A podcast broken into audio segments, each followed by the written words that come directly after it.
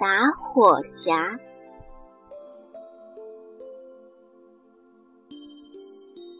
战争结束了，有一名士兵退役回家，路上他碰到了一个老巫婆。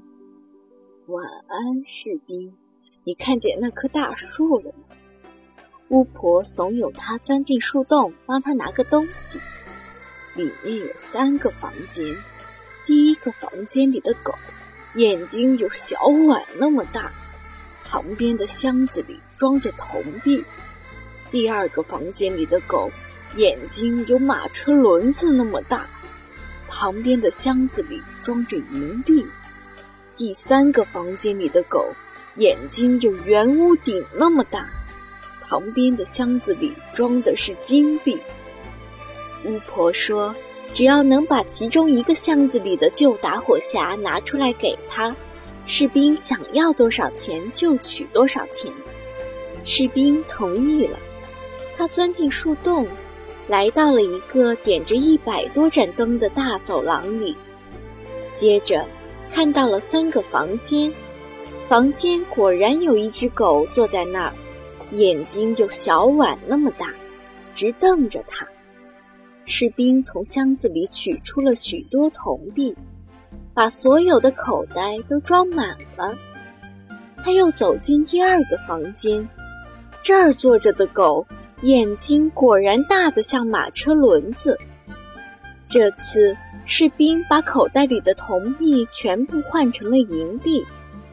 随后他又走进第三个房间，乖乖，这可有点吓人。这儿的一只狗两只眼睛有圆屋顶那么大，士兵从来没有见过眼睛这么大的狗。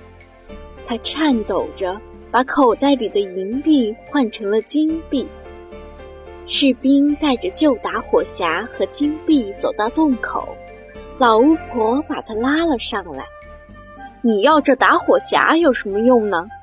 士兵问。“请你马上告诉我。”不然我会杀掉你的。可是巫婆坚持不告诉他，并威胁士兵，如果不把打火匣交出来，就要杀死他。士兵毫不示弱，立即拔出佩剑，一剑就把丑陋的巫婆杀死了。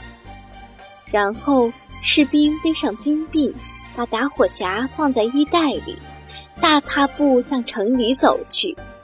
这真是一座漂亮的城市，大家都说城里的公主非常美丽，但宫殿只有国王才可以自由进出。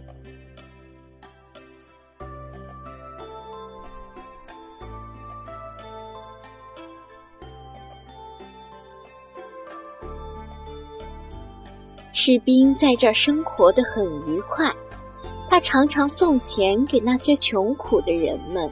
还交了很多朋友，这些朋友都夸赞他是一个慷慨的人。不过，士兵很快就把所有的钱都花光了。这天晚上，士兵已经连一根蜡烛也买不起了。屋里一片漆黑，他忽然想起了老巫婆想要的那个打火匣，于是取出来擦了一下，突然。那只眼睛有小碗大的狗出现在他面前，恭敬地问：“我的主人有何吩咐？”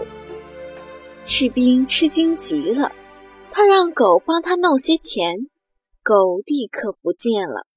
不一会儿，狗衔着一大口袋的钱回来了。原来这是一个多么奇妙的打火匣！士兵又有钱了。他所有的朋友马上又认得他了，并且还非常关心起他来。这一天，士兵忽然很想见见公主，于是他拿出打火匣擦了两下，咻的一声，那只眼睛像马车轮一样大的狗跳了出来。我想见见公主，士兵说：“你能帮我吗？”狗点点头，出去了。很快就驮着公主回来了。公主躺在狗的背上，睡得很香甜。公主实在太漂亮了，士兵忍不住吻了她一下。第二天，士兵非常想再见一次可爱的公主，因此晚上又把狗派出去了。不过这次却被宫女发现了。早晨，国王和王后派卫兵把士兵抓了起来，关进了牢里。糟糕的是，他的打火匣忘在了旅馆里。第二天早晨，许多人涌出城来看士兵行刑。士兵害怕极了。这时，他注意到人群中一个鞋匠的学徒，穿着一双拖鞋，跑得飞快。喂，小鬼！士兵对他喊道：“你可以到我住的那个地方去，把我的打火匣取来吗？我可以给你钱。”学徒拔腿就跑，很快就把打火匣取来了。士兵被带到梯子上。刽子手正要把绞索套到士兵脖子上的时候，士兵向国王提出了一个要求。